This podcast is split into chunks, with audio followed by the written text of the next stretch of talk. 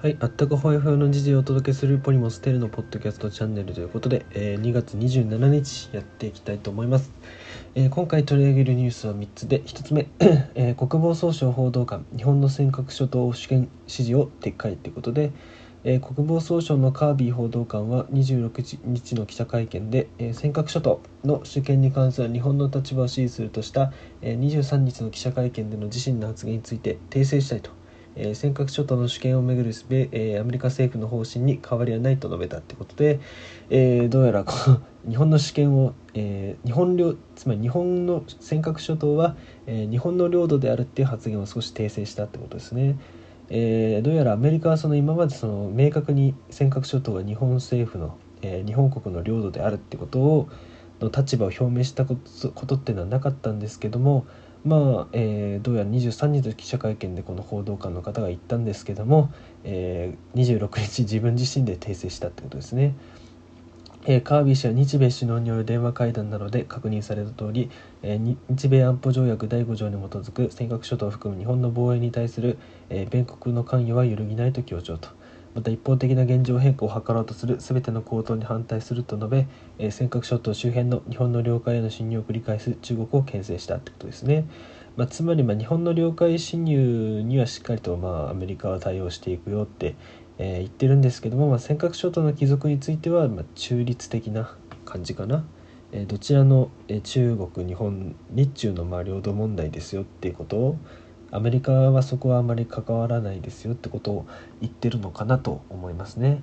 でアメリカ政府は尖閣諸島について日本の施政権を認めているものの、えー日本領とは明言せず主権に関しても特定の特定の立場を取ってないってことです。まあこれはまあ中国に配慮したとかそういうまあ直接の対立を避けたっていう見方もできるかなあとはまあ中立というかね領土問題っていうのはその当事国同士でまあやってほしいっていう、うん、見方もあるんじゃないかなってことでまあ一応その日本の領海っていうものはしっかりと守っていくっていうことをまあ安保条約に基づいて言ってるのでね。まあ領土問題は本当に日本政府が日本政府と、えー中国当局の問題なのかなということで日本政府はまあそういった面ではあまりアメリカの助力は得られなさそうな感じは、まあ、国際社会ではね、まあ、尖閣は歴史上、まあ、日本固日本の固有の領土っていう見方が多いと思うんですけどもね、まあ、日本政府のね継続的な、えー一歩も引かない譲歩しないっていう姿勢がまあこれからも必要になってくるのかなと思います。それでは2つ目ですね。えー G G20 財務省財務省景気支援、えー景気支援策維持で合意と。多国間主義的対応を確約ってことで、えー26日かな、えー26日オンライン形式で開いた財務省中央銀行総裁会議で新型コロナウイルス禍からの回復に向けた、えー拡張的な政策の維持で合意しコロナ禍と経済危機の双方に多国間主義的な手法で対応していくことを確認したとですね。まあ、こういった、えー世界全体の、まあ、経済危機っていうのはね通貨安競争とかをね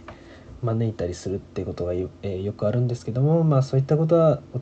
やらずに、まあ、お互いね連携して乗り越えていきましょうっていうことを、まあ、一応会合で話したのかなと。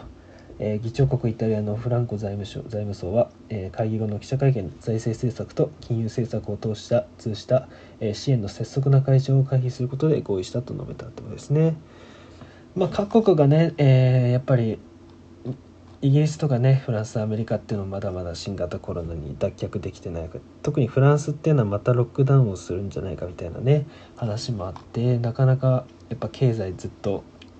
えー疲弊しているんですけどもまあかなりお金を出して各国財政支出をして、まあ、頑張ってるっていう感じはありますけども日本政府はその波に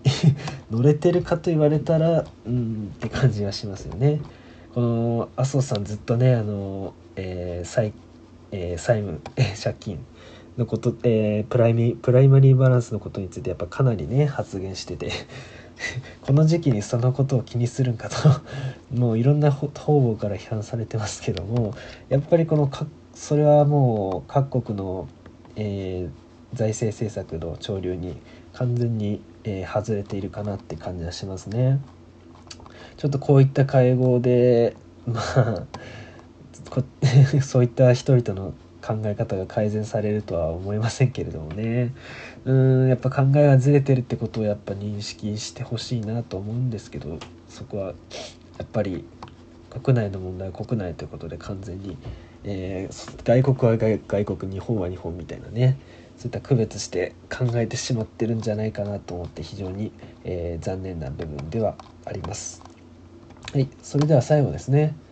えー、これをかなり各国のえー、報道機関がね、えー、こぞって報道しているのが、えー、サウジ記者殺害、え皇太子が承認ということでアメリカが報告書を出しましたということですね。えっとえ米国の情報機関を統括する国家情報長官室は26日18年のサウジアラビア人反体制記者ジャマル・カショギ氏の殺害事件に関する報告書を公表しサウジのムハンマド皇太子が、え殺害を承認していたと結論付けたってことですね、まあ、これ結構ちょっと懐かしいニュースですね。結構その当時は話題になりましたね。サウジで実権を握る皇太子に対し何らかの措置を求める声が米国内で高まるのは必至で、え両国関係の冷却化も予想されると。ということで、まあえー、一連の殺害事件にはもうカショギ氏が主導で行ったってことをアメリカは、えー、結論付けたってことですね。まあこのトランプ大統領っていうのはその明言はしなかったんですよねトランプ前大統領がね。それはサウジアラビアとはまあ一応、えー、やっぱ石油産出国でありますし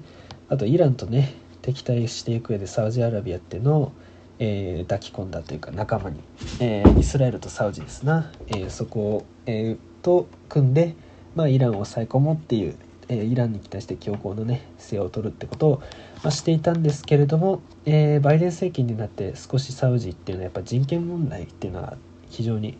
かなり非民主的な国家イランよりもね非正直イランよりも非民主的ってことで大選挙すら機会すらあるのが怪しいのかな選挙もないというかほとんどもう、えー、ムハンマド皇太子今の国王はサルマン国王なんでお父さんのサルマン、えー、国王なんですけども実質実権を握ったのはこの35歳の皇太子ってことで、まあ、この人がほぼ独裁者って感じになってるのかな。ということで非常に非民主的な国家ということで、まあ、ちょっとバイデン政権としてはちょっと少しだけ、えー、バイデン政権の内部特にね民主党の左派のサンダースさんとかかなりサウジアラビアに対して、えー、強硬な態度をとってたりするということで、まあ、バイデン大統領としては、えー、イランとあじゃないサウジアラビアとまあそこまで対立はしたくないんですけれどもそういった内外の、えー、民主制特に民主主義をね重要視する人々からはちょっと距離をサウジと距離を置くべきなんじゃないかってことを、えー、それに、えー、言っておりまして、まあ、それに反応した感じなのかなってことで、まあ、結構バイデン大統領は今結構中東政策において本当に慎重な、えー、綱渡りみたいなものを、えー、強いられているって感じですかね。で、えー、ブリンケン国務長官は、え記者殺害事件や海外の反体制派脅迫に関わった、えサウジサウジアラビア人76人に対し、えビザ発給を制限すると発表と。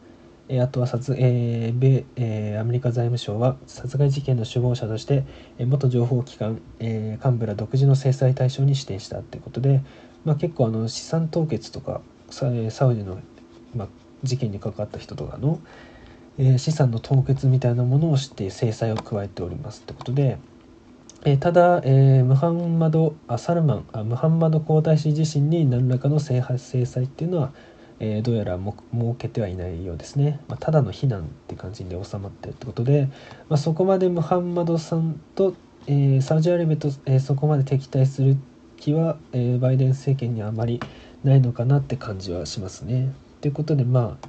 え、両国関係の冷却化っていうのも多少予想、え、想定されるんですけども、えバイデン大統領としては、まあえ、うまくサウジとそこまで関係を悪化させずに、えー、やっていきたいってこと、えー、イランイラン問題とかにもね対応していきたいっていうのもあるのかなってことで、えー、昨日ニュースでやった空爆なんかもやっぱサウジとイスラエルにも配慮があったってことで、えー、そういったものでも、えー、サウジとイスラエルの関係重視っていうのを、えー、トランプ前大統領の方針を少し引き継ごうとしてるのかなって感じはしますね。ただサウジやイスラエルは本当にあのイランのね核合意の復帰っていうのは、まあ、かなり、え否定的なね、えー、考えを示してるんで本当中東政策でアメリカはどのようにやるのかってことですね。